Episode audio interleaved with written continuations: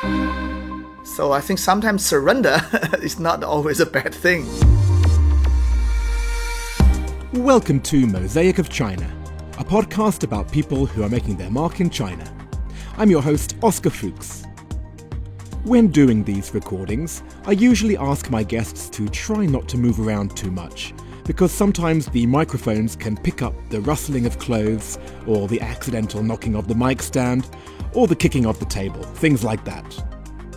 But in today's episode, some of these extra noises are, in a way, the stars of the show. All will be explained as my guest today, Dajiang, tells his story.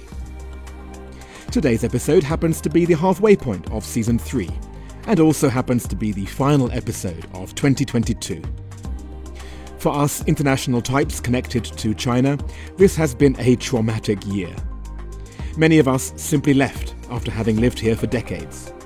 And for those of us who stayed, we have been to farewell party after farewell party, like a never ending funeral for the lives we all once used to lead. So it feels right to end the year with an episode that speaks to the ideas of forgiveness, acceptance, and positivity in the face of those things in life that we cannot control. I can't wait for you to hear it, so let's start the show. Dajiang, great to see you here. Yes, thanks for having me here. And I'm calling you Dajiang. That's the name that you go by.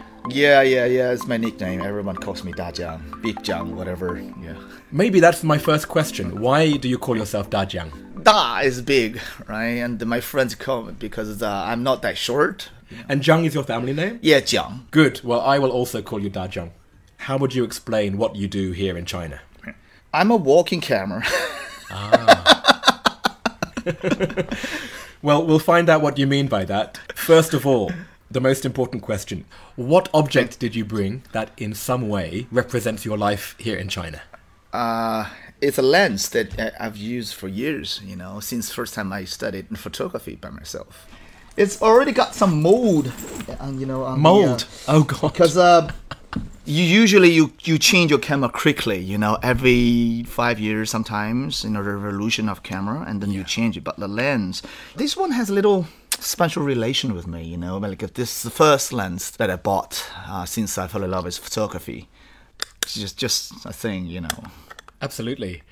Well, it's a very direct representation of what you do here in China, right? Yeah, you know, professionally, I'm a freelance videographer. You know, uh, basically documentary style. huh. I found documentary because uh, I made the very first documentary about Tourette syndrome in China because I have Tourette syndrome. Yeah. Got it.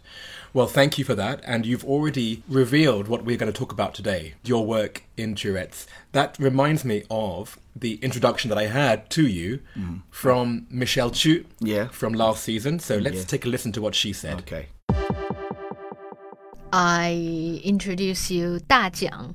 He's a very funny boy and he's very warm hearted. And he's a documentary director with um, how to say patience with uh, Tourette's.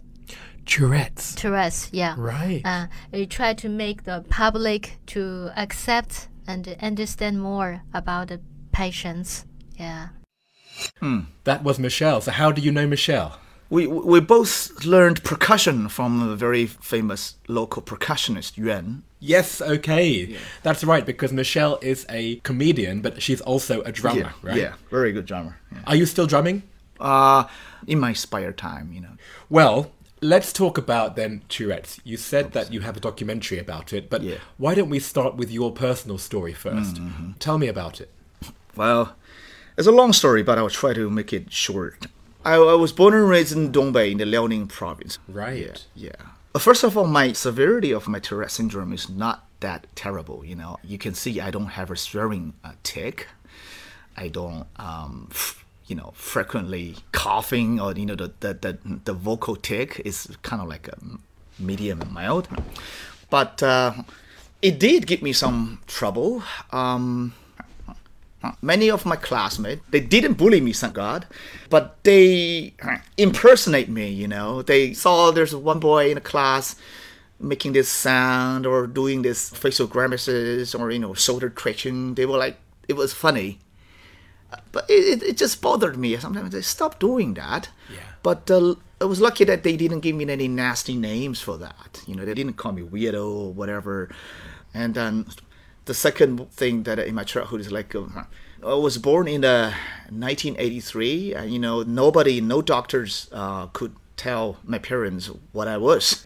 I tried acupuncture, I tried different uh, herbal medication, blah blah blah, and then uh, finally they gave up. But I remember there were several times that my dad was in in a good mood. I was ticking, you know, and he was like slapped me in the face because the tick maybe bothered him. So uh, it's not like a very traumatic, but uh, it's it just hurts a young kid, you know. Uh, but I forgive him, you know, because it was ignorance, you know. He knew nothing about it, so how can you blame him? Right. Well, you said ignorance. Maybe there are some people listening who themselves don't know what is Tourette's. So why don't we rewind and maybe you can explain what is Tourette's? Yeah, it's Tourette's is, a neurological disorder, or you can say condition, that uh, makes the patients have this involuntary uh, body movement, also the, the vocal tics. Uh, we call them tics. Yeah, that means sometimes we couldn't help make sound or, or make any twitching movements or something like that, but we couldn't help make it. Yeah. And how do you say Tourette's in Chinese? Uh, it has two names. In mainland, people usually call it 抽动症, directly like a twitching disorder. Uh, I don't like the Oh. name. Uh, but uh, in some other places, uh, it's called Tourette. It's like a Tourette, Tourette. So it sounds better than uh, 抽动症or something. So it's just a direct translation of Tourette's. yeah, yeah. I prefer Tourette, yeah, rather than twitching, something like that. I know what you mean.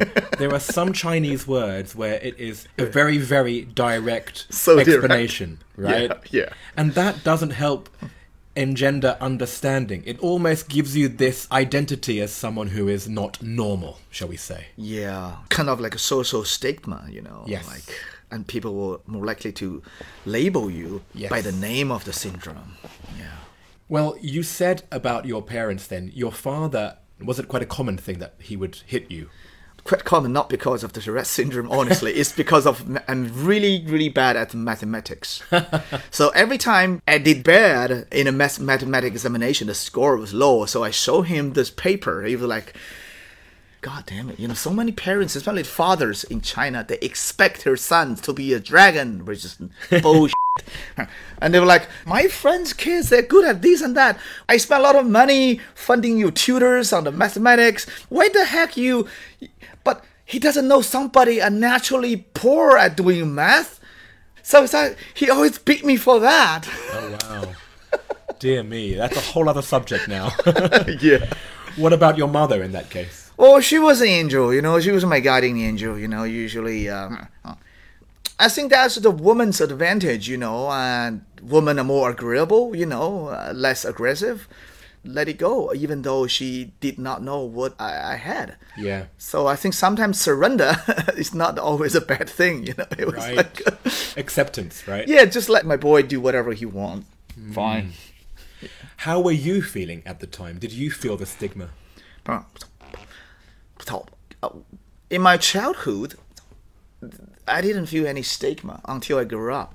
You know, in my adolescence, boys and girls tend to feel attracted to the others. It did bother me dating because the girls did not know what I was. You know, like, ah, why this guy having this sound and something. Some girls were polite and they dared to ask me.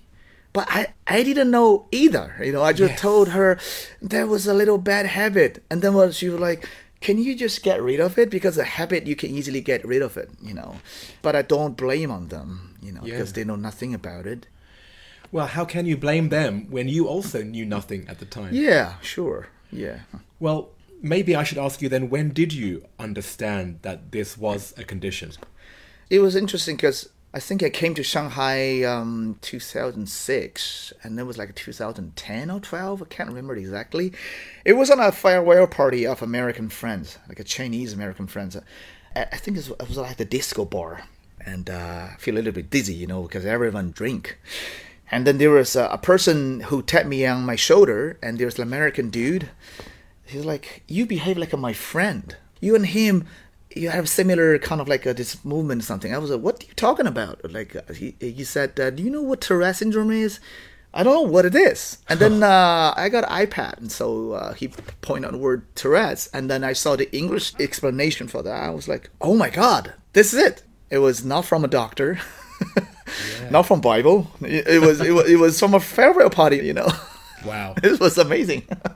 How old were you then? I think it was before thirty or something, 30. 29, 28 something. Wow. You already had been living with this for 25, 30 years. before- Yeah, it's my lifetime companion, dude. Yes.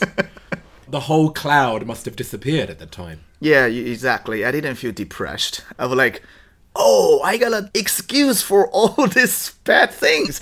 And then you have not, nothing to blame yourself. So when you found out, did you then talk to your family about it? Yeah, yeah, I talked to them about it. And then um, one week after I knew what Tourette was, I found a movie called The Front of the Class. It's kind of like a Hollywood movie uh, in the 90s, I think. It was adapted by a novel called Front of Class by a real teacher called Brad Cohen. He has this really severe, terrible tick. A very serious Tourette becoming a teacher. He did it. It's a miracle. And then and the movie made me cry badly. And then I was like, okay, I gotta tell my parents what it is. And then um, Did you share the movie or I shared a movie. I bought them Chinese translation of the book, front of the class. So uh, they they spent some time read, you know. And then I think my father changed a lot, you know. And I think you know, oh, this is something that uh, my, my my son had, you know. Uh, especially after I made my documentary, I show them, and they were like, oh, my son, uh, uh, he did something to help people to re- realize what it is. Let's talk about your work then. And this goes back to the object which I'm still looking at in front of us, mm-hmm. your camera lens. Mm-hmm. Mm-hmm. Tell me about the documentary you made. After I know Tourette syndrome, I, I searched the Tourette syndrome in Chinese online and keywords. I want to know what the situation, you know, the people with Tourette syndrome was having. The result was not happy, you know, with all those videos done by the you know, national TV station or regional TV station. They did it in terms of curiosity, you know. They just painted us as some kind of pathetic figure, and, and finally he or she met a doctor and he, give him some medication or some surgery and then he found i'm like i don't want my peers to see this well probably i can be the first dude to make a, a doc of people like me but uh, the first difficulty is the funding protagonists you know because you can't fake up any protagonists you have to find a real heroes in Oh, the protagonist. Oh, right. yeah yeah How many did you have in your documentary? There's four episodes. Each episode contains one protagonist. I find a cinematographer friend. I say, "Hey, dude, uh, I want you to make a short video about me. It's like a recruit movie. I want to find those hidden heroes, you know, and to come to me, come and find me, you know." And then that two-minute video got some impact, you know, and people saw it. They saw, "Oh, is this good?" Maybe they forward each other, and then That's it, right? Somebody Yeah. would see it and say, oh, this is the same thing that my daughter has, my son has. Yeah, yeah, and then several people emailed me, and then I select four of them. You know. Yeah, They were already ready to tell their story. yeah sure. Yeah, yeah, yeah. Out of all the applicants, how did you choose the four? Interesting question because um, I got uh, probably forty emails with forty stories. Um, some story really sad. I was struggling whether I should make it so real, like so realistic, or whether I should make it a little bit uplifting. You know, I, want to give strength to my peers. My instinct told me that hey, you should make something very uplifting instead of something too moody. To counteract the sad movies that were already out there. right? Yeah, and then I found this for people they are great. I start crowdfunding. Uh, I collect sixty thousand RMB. It's limited That's not a fortune. for a documentary series with four episodes. Each episode contains at least forty minutes. Yeah. It's limited, you know, but uh, that's enough. Amazingly, most of the money came from the parents with Tourette's kids Yes. because they care about their kids a lot. So they think, oh, I might be the person who were able to speak for them first. Yes. Yeah. You had four people. Can you talk to me about, let's say, one or two of them? Yeah, every episode they are like four of my kids. You know, all all of them are lovely and adorable. But uh, there's a two episodes really impressed me. One is uh, is the first episode. Uh, the protagonist is a flower arrangement artist. Uh huh. He has a really lovely story. There were a lot of what I called golden sentences from each episodes. Um, his cousin said, my cousin Jasper Wu, you know, the, the protagonist's name is Jasper Wu, so he could not control his tick, but what he can manage is his life. It was mm. so powerful. When I interviewed him on the spot, I'm like, that sentence touched me a lot. Mm. Yeah, and me too. Yeah, I can't control my tick, but I can handle my life, direction of my life. This guy was really nice to me. You know, he spent a lot of time with me because I spent at least one month with every protagonist. Oh, it's not like a one week documentary. You have to make friends with them to capture the real moments Yes. it needs time, you know, and you can't say, "Hey Jasper, you meet my schedule." No, you should experience his rhythm, his groove. Yeah. And then that was crazy, but it was fruitful, you know. And Yeah. I, I learned a lot from him. You know, we're still a very, very good friend. And then he came to my hometown, and my parents met them, and my mom cried. You know, like, "Oh, I saw Jasper. His Tourette's is worse than you, but he's such a beautiful, great person." I think at the moment she saw Jasper Wu, I think she think, "Oh, it doesn't matter. You know, it Yes. doesn't bother a person become talent." Yes. Yeah, and then also the episode two, the girl. There was a young girl when I shoot her. She was like 18. She had a really bad relation with her mom. They quarreled in front of my camera so badly. Um, yeah. This is it. Because you're there for one month, the good behavior falls off after a few days, and they start to be real.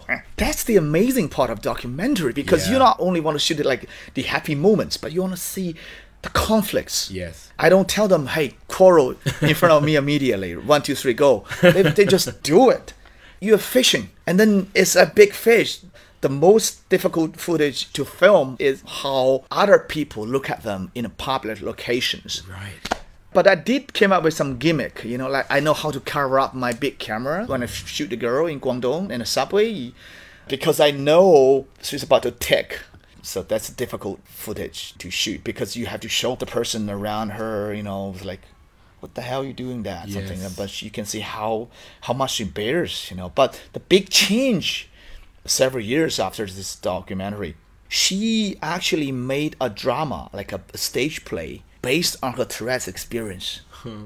and she did it in Guangzhou. So she become sort of like a Tourette's promoter Yes. how the documentary changed the life of those people. That was brilliant. Yeah. That's one of the things I wanted to ask you. Let's say the mother, after the mother saw the documentary, what did she think about the way she was talking to her daughter? Um, it did help them to change to improve the relationship a lot. I think it, it, it helped. You know, they still quarrel, but not as serious as before. You can't change them. You know? Well, that might not be Tourette's. That just might be their It's personalities. just it's just single mom and a, and a girl. Sometimes you know there are a lot of petty matters. You know they quarrel with this. So. That's part of life. C'est la vie. yeah. Tourette's is not your entire story. It's just one part of your story. You- Right? You're right. You, you, you make a really good point. Like, I don't want to emphasize too much about Tourette's Yes. syndrome. It's like you don't want to carry it all the time. You know, yeah. something. You don't want to be. There's Dajiang, the Tourette's guy. You're just Dajiang. Yeah, yeah, yeah. It's just like the. Huh. Last year, Edward Norton made a movie called The Motherless Brooklyn. Mm. He played a detective with very severe Tourette syndrome. So the, it's not a Tourette's movie; it's a detective movie. You gotta watch that movie. You know, I highly recommend it. This dude nailed it. He got it. I think he must spend time with either a Tourette's friend or anybody with Tourette's syndrome. Even he did the OCD part of it. I was like, oh my god, this this guy spent time on it. you know. What was that movie called? Motherless Brooklyn, and what was your documentary series called? The Happiness of Tourette Syndrome. 妥妥的幸福. Okay. Yeah. You've called it Tuotuo. Yeah, a nickname. and where is it available for people who speak Chinese? Uh, it's open source. Like everyone can download it. You can watch it. You know. Great, because yeah. I really want people to watch it. Okay. Um, we're talking about Edward Norton and yeah. how he was representing Tourette's. Are there famous Tourette sufferers that people would know about? Billie Eilish and also the Monkey King. You know, the Journey to the West. you know. Yeah. What What about that? You know, uh, it's interesting because there was one of a Taiwanese neurologic doctor. He wrote a book about Tourette syndrome. He's really good at a Chinese ancient literature or something. So he read the Journey to the West in original. So he quoted the original description of the monkey. The monkey, he liked to scratch his face a lot. The author Wu Cheng-en, he lived in, a, in the end of Ming Dynasty. He had a monkey as his pet to observe his behavior because the protagonist, the Monkey King, was a monkey. Yes. But face scratching is not the typical behavior of a monkey. Right. And also, if you read in original, he's not only doing that. He had eye blinking, twitching, and this kind of thing. Really? It's, it fits perfectly of a severe Tourette's patient. Really? So probably the author Wu Cheng-en, he might have had a, a friend, very close friend, because all major protagonists in the novel, all based on a real role model in the life. You can ask every author probably. Yeah. So in the ancient China, people think maybe he was possessed by the spirit of a monkey, ghost, or fairy, something. So he was like, maybe Monkey King. I'll put them in the in the Tourette's Hall of Fame. Oh, I love it. if the Monkey King can have Tourette's, then so can anyone. yep. Yep. Amazing. And you're saying that there are different levels of Tourette's, and yours is not so heavy. Tell me about people who you've met in your community Yeah. who have stronger cases of Tourette's. Like, what are their symptoms? I think the, the worst symptom is the one with coprolalia, or you can see the swearing tick. You know, Swearing, yeah. they couldn't help swearing really badly, but they didn't mean it. Yes. It's funny. Uh, If you have a study on all this cursing word internationally, Chinese, Japanese, English, they all contain explodent, like the word Yeah. f- Yes. Or in, in French, putain.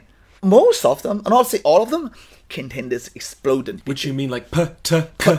Yeah, like in Chinese, Yes. or something like that. so it's because I think swearing is one of humans' stress releasing Release, something yes. like because eh, God damn it or something Yes. like it doesn't mean you're a really filthy person, you know. Those words help us release our anger. Yes. And then Tourette's, why we have ticks? Because we have to release those kind of things. So those severe Tourette's, I think they couldn't help using those things to help them release their disease or something. Yeah. Yes. And then they, they to pick up those swearing words, you know. Yes. Yeah. I can understand hiccups, right? yeah, yeah, yeah. I can't control it, and it has this noise which can be annoying, it can be embarrassing, but it goes in 10 minutes, 5 minutes. Yeah, yeah. Is that a good equivalent, or is it very different? Usually, I ask people to do a test to experience how we feel. Keep staring at me for two minutes without eye blinking. Uh-huh. Probably you'll feel this. Oh my god, I can't do it because you have an urge to blink your eyes once or twice. Yes. So you can't do it. No way. There's an urge you want you to blink. Yes. Not because you're feeling tired.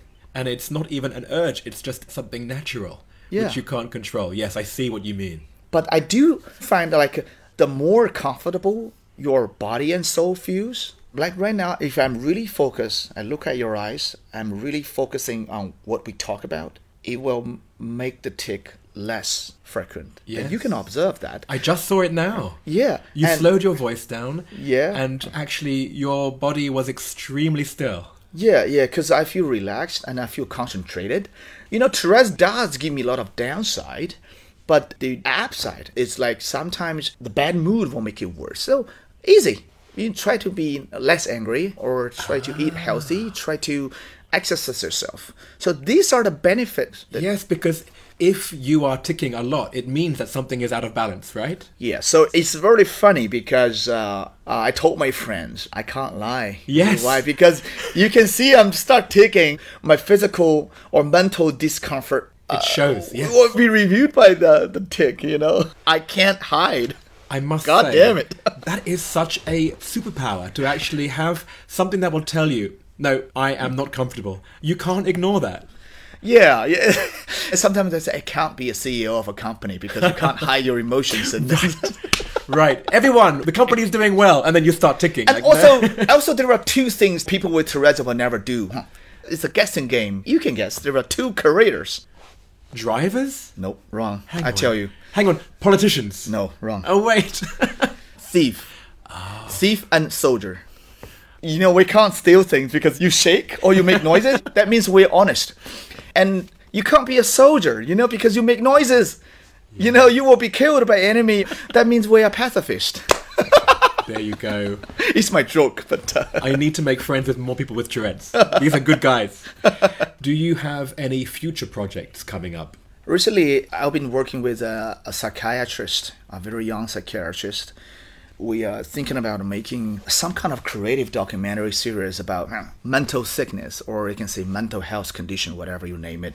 We're on the track, so uh, we'll do it in a very creative way. It will help the majority of Chinese people uh, to understand the life of people with mental illness. you know. Yeah. Tourette's is also sometimes medically considered part of uh, mental sickness or mental health, something. So, yeah. Are there any connections between Tourette's and other conditions? Tourette's has the comorbidity. There's a term called a comorbidity. Oh, a comorbidity. Yeah, comorbidity. The comorbidity of Tourette's is, is OCD or uh, ADHD. really? So I have a little bit of OCD, but I don't have ADHD. Uh, but OCD and ADHD, depression, Asperger's syndrome, bipolar. Some doctors they want to put it in one basket, but I don't care. You know, I think I think I think I have the empathy because after I make the Tourette's documentary, and then I care about people with mental health issues. Yes. They're not weirdo. They're living around us. Yeah, there's something about the way it's handled in Chinese society where they're just not visible on the street in the same way Yep. that I would see them in the mm. West. Yeah, yeah.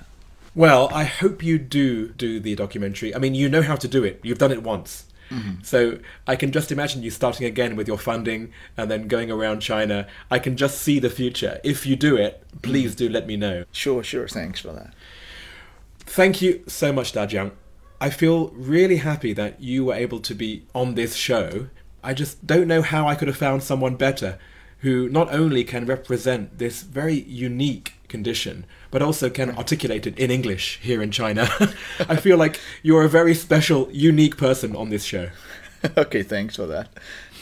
Let's move on to part two. Yeah, sure. Well, it's the 10 questions. Yeah.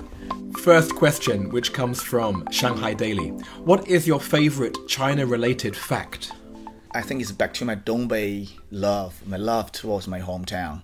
You know sauerkraut, right? Typical German sauerkraut. Sauerkraut. Yes. But in my hometown, Dongbei, we have a sauerkraut even better than theirs. Is that right? You go to Dongbei restaurant in China, it's called a suan cai, sour cabbage. I've had that. Yeah, yeah, yeah. It even had a similar color of the sauerkraut. it tastes amazing. It sounds just like Germany. Yeah, it's just like Germany. Any Germans, if you feel homesick, go to Dongbei restaurant. you will never miss home. Are you going to now say that the Chinese invented sauerkraut? I don't think so. I don't think so. Next question, which comes from Rosetta Stone. Do you have a favorite word or phrase in Chinese? 事在人为.是在人为. Every successful things can be achieved by people's effort. Yeah, it's actually very easy to understand with those four characters. Yeah. This makes me ask you do you think that you became a filmmaker to make these projects? Which came first? I think the idea first. Really? I used to be a graphic designer and a cartoonist, an illustrator. A cartoonist. Yeah, I did cartoons, you know, and uh, some animations right before, you know, we came to Shanghai.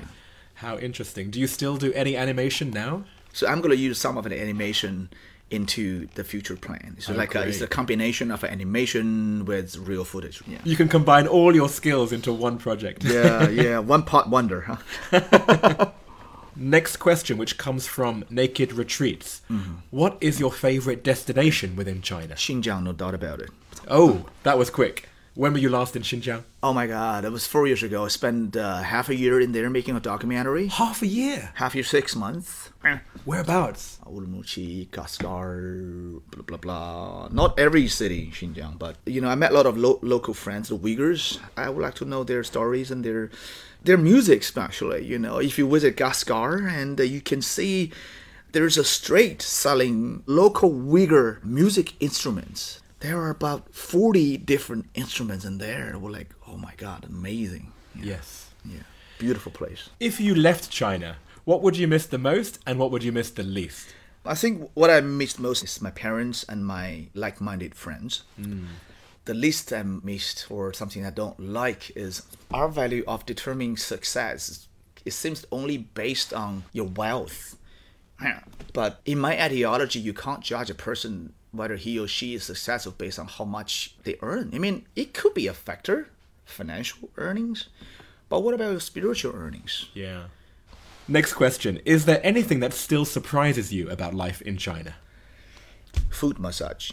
Foot massage. Chinese people love taking care of our feet insanely. it's true. we don't have a foot fetish. but if you go to Changsha, Hunan province, they've elevated foot massage in a whole new level. Everywhere, every street, you see they have a logo of little feet. Yes. That's a really good one. And you're surprised by it? I'm not a fan of foot massage. Sometimes No. I did, but uh, why foot? I, maybe 千里之行始于足下. The very beginning of a, a thousand miles trip starts with one foot. one foot. That phrase Yeah. was the favorite phrase Yeah. of a previous guest in the show. Oh, really? It was Sanford Brown Oh from. L'Oreal in season one. Oh. I like how that is now connected with foot massage. Oh, jinx. Next question, which comes from Smart Shanghai. Where is your favorite place to go out to eat or drink or just hang out? Uh, there is a really great, lovely, cozy place called the Wooden Box Bar. Right now, they're looking for a new place. Oh, I didn't know find- that. Yeah. Oh, right. That's a common story in Shanghai. Where you can go somewhere every day for two years, and then the next day, it's gone. Yeah, like but hopefully they will find a new venue Yeah. for a wooden box. Yeah. Next question. What is the best or worst purchase you have recently made? Uh, I think the best purchase is living in Shanghai. You can order fresh roasted coffee bean anytime easily. Really, like a fresh oven roasted. That's the privilege of living in Shanghai. You know, Yeah. As a coffee addict. Now I feel bad for giving you my cheap coffee today. Next question. What's your favorite WeChat sticker? the WeChat sticker is the one I designed. Oh, tell me what this is. Can you explain it? It's it's called uh, Brother Aya. It's all related to my Dongbei root because Dongbei people we say Aya Maya. It's like a Aya, oh gosh. Ayamaya. Aya Maya. So it's a bunch of stickers. It's not only one. There's 16 of them. So all starts with Aya, Aya Ola, Aya Lao Mer, something like that. You know. So I call it uh, Brother Aya. I did it during the COVID outbreak. I gotta do something. Well, I can tell that you are an animator and a cartoonist because this is professional. Thanks. I designed it and I animated it. And do you know how far it spread? Like, can you somehow track how popular it became? I have no idea. There, there's, there's no data. Yeah. Mm, trick it. Yeah. Do you somehow get paid for it? Also, no. I get little paid for it. I didn't make money out of it. It's just for fun during boring times, you know? That's great. Next question. What is your go-to song to sing at KTV? It's a band called Wu Yetian Mayday. It's called the 志明与春娇. Uh, it reminds me of my very, very good friend called Ziping. So 志明, Ziping, that sounds similar. Uh-huh. He used to be my leader in, in my very first job in Shanghai. And then uh, every time I went to KTV, he chose a song to sing. And then I started to the song sing from him, and he always joked me like, "Hey, Dajiang, you're insulting the Taiwanese dialect songs." and they're like, "Oh, I'll keep insulting that. I don't give a shit about it." And they become our stories. So uh, every time I went to KTV, I couldn't help thinking of fun times with him. You know. Nice. Sing me a little bit. 我甲你胸口就到家，你对我已经无尴尬，莫甲伤心，莫甲我只爱你，你不爱我。It's not in Mandarin. Yeah. and finally, what or who is your biggest source of inspiration in China? I think the answer is simple. Every walk of life in China is my spiritual inspiration. Yeah. Every walk of life in China contains a story. Even those people I don't like, they have their story too. Yeah. Well, this is why you are a filmmaker. Thanks. Yeah. Thank you, Dajiang. Yeah. Thank you too. I will let you go. I've kept you too long. Before you go, tell me who out of everyone you know in China would you recommend that I interview in the next season of Mosaic of China? I came up with a very talented local musician. His name is Zhang Kangming. Kangming is definitely one of a kind. He has this unique understanding of both Western and also Chinese music. So he he also he did the backing music for my Tourette's documentary. Ah, right. His music style is more visualized. So I give him the nickname of uh, Yanni of Shanghai, the Shanghai Yanni. Great. I can't wait to meet Kang Ming. And if you had one question that you would ask Kang Ming, what would you ask him? Can you uh, write songs for my next documentary? There you go. Perfect question. Thank you again, Dajiang. oh, you're welcome. I'm really happy. Yeah. In case you are wondering, the doctor who came up with the theory linking Tourette's to the Monkey King is called Lin Baohua. Check out the transcript from today's show to follow the link to him. If you're watching the video version of the podcast right now, then what you'll be seeing as I'm speaking now is the trailer of Dajiang's Tuo Tuo de Xingfu documentary series, with the sound off, of course. And if you are in one of the WeChat groups for listeners to the podcast, then you'll see a link there for how you can watch the full series in China. Ping me a message anywhere on social media. You can find me either on Mosaic of China or Oscology, and I'll point you to where you can find everything.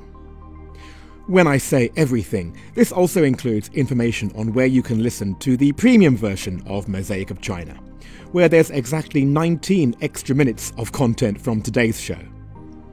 I've added up all the extras from season 3 so far, and it totals 262 minutes, which is almost four and a half hours of extra content from season 1. I'm about to go on a short break for a few weeks before releasing episodes 16 to 30 of the season. So there's no better way to spend this hiatus than subscribing and listening to all the things that you've missed. Here are a few clips to show you what I mean from today's show. In China, 4 million are suffering Tourette's in different levels. Oh, really? I can't help them medically, but I think I can help them spiritually. Absolutely. You don't have to be shameful for being a divorced woman. Just tell the man, I'm divorced. I'm a single mom. That's fine. Same as the Tourette's. People say, well, Shanghai has more skyscrapers. I would say, no. The happiness index does not depend on the number of skyscrapers. Yes. They have no clue for why people have the Tourette syndrome. If you said, I have Tourette's to somebody in China, would they understand what that was? Still no. It doesn't change that much. I'm very against giving medication to young kids. Every year I hold like a Shanghai-based local Tourette get-together. It comes down to PR. Do you have the right PR for your particular condition? you're right, you're right. Mosaic of China is me, Oscar Fuchs, with artwork by Denny Newell. After the music, you're going to hear updates from Michelle Chu from Season 2, Episode 20, and Sabrina Chun from Season 1, Episode 26. All that remains for me to say is a big thanks to you for being with me over the year. I think all of us deserve a little rest, and that includes me. So goodbye 2022, and I'll see you again before too long in the new year.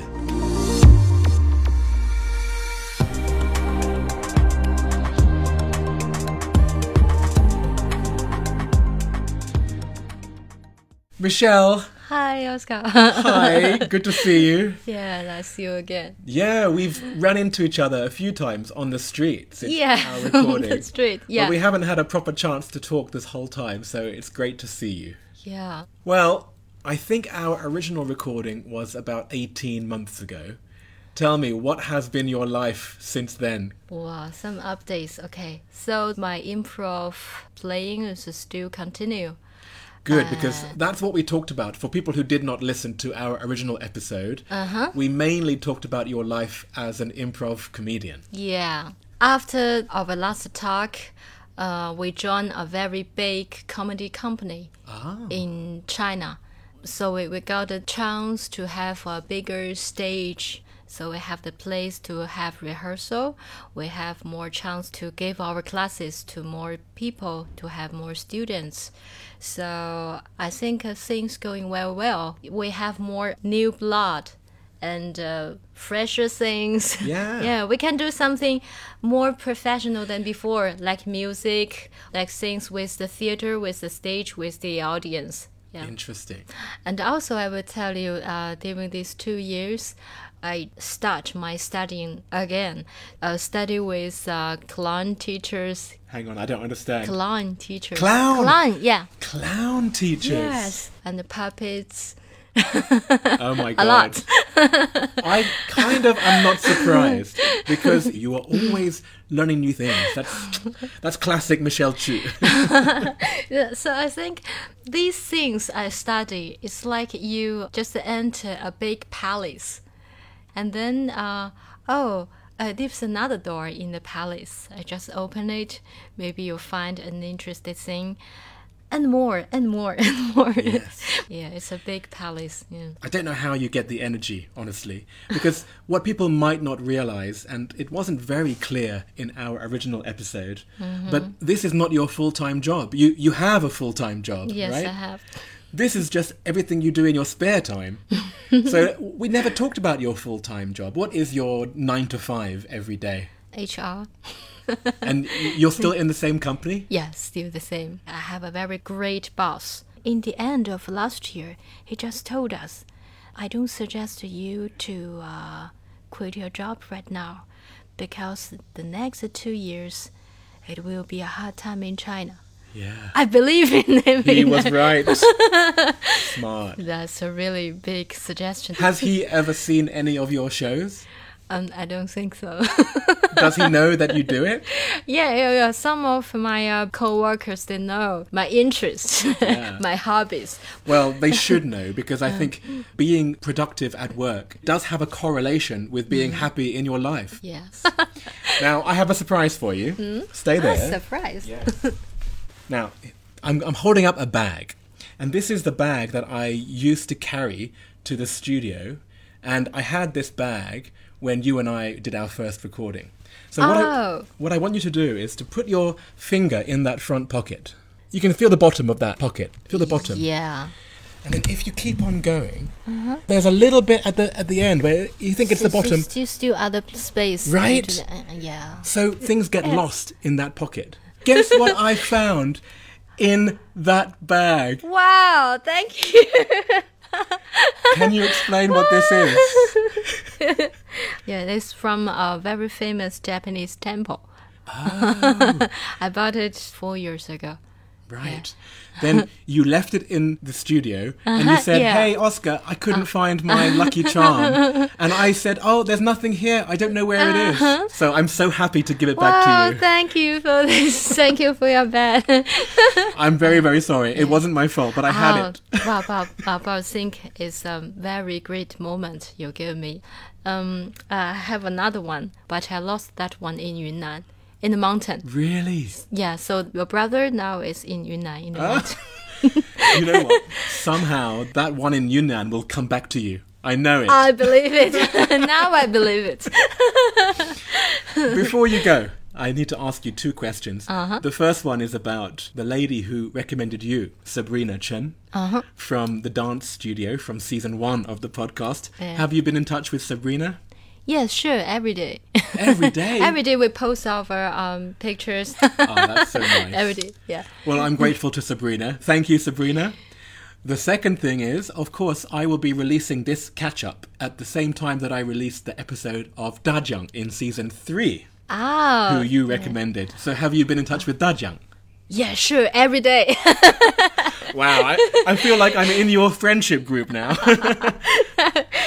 That's so funny you said yeah, that. yeah. Also, we have some of our own jokes because we're both from the north of China. I can see when he posts something, you always comment. When he posts something, you always comment. And not just one comment, but you having a like a conversation. yeah. It's been lovely to see that interaction. I, I do mm. feel like I've got to know both of you mm. pretty well over the last few months. So thank you, of course, for your recommendation to Dajiang. Thank you, Oscar, for this talking and the surprise.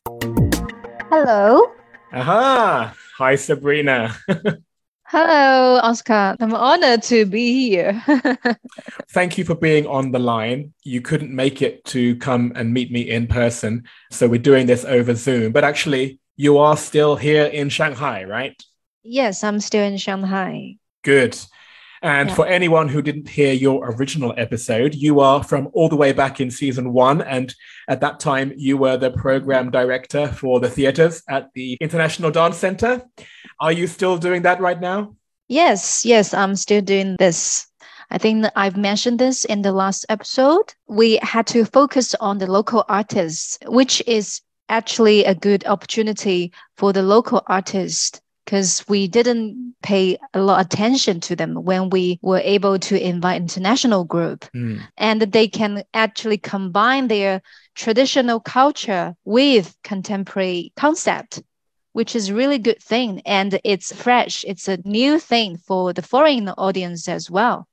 And i think through contemporary arts they can know about chinese know about china much better than just reading the history yeah and what the textbook said they borrowed something the element from the chinese traditional culture for example the Han dynasty and the Tang dynasty. Mm. I know a Chinese choreographer particularly studied the dance in that period. She learned some movements from the wall painting Oh, or the history book, and she borrowed from history.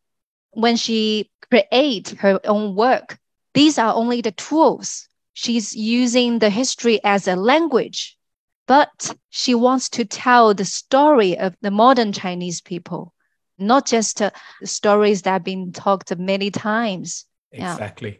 It's trying to repurpose the past for the modern contemporary audience. Yes, yes. Well, I always think it's impressive when you can talk about dance using words because it's It's difficult. it's very difficult. It's such an abstract art. So congratulations. Thank you. I tried my best. what about you personally? Obviously, you enjoy dancing. I remember we talked about your love of Argentinian tango. Did you manage to keep that up? Were you doing some of that during lockdown, or are you moving on to something else in your personal life? Um, I haven't been dancing for a while, of course, because of COVID, but I will. I think I will catch up. Yes. I should ask you actually is my voice still being used in the theater at the dance center? Do you remember I Yes. recorded? It is.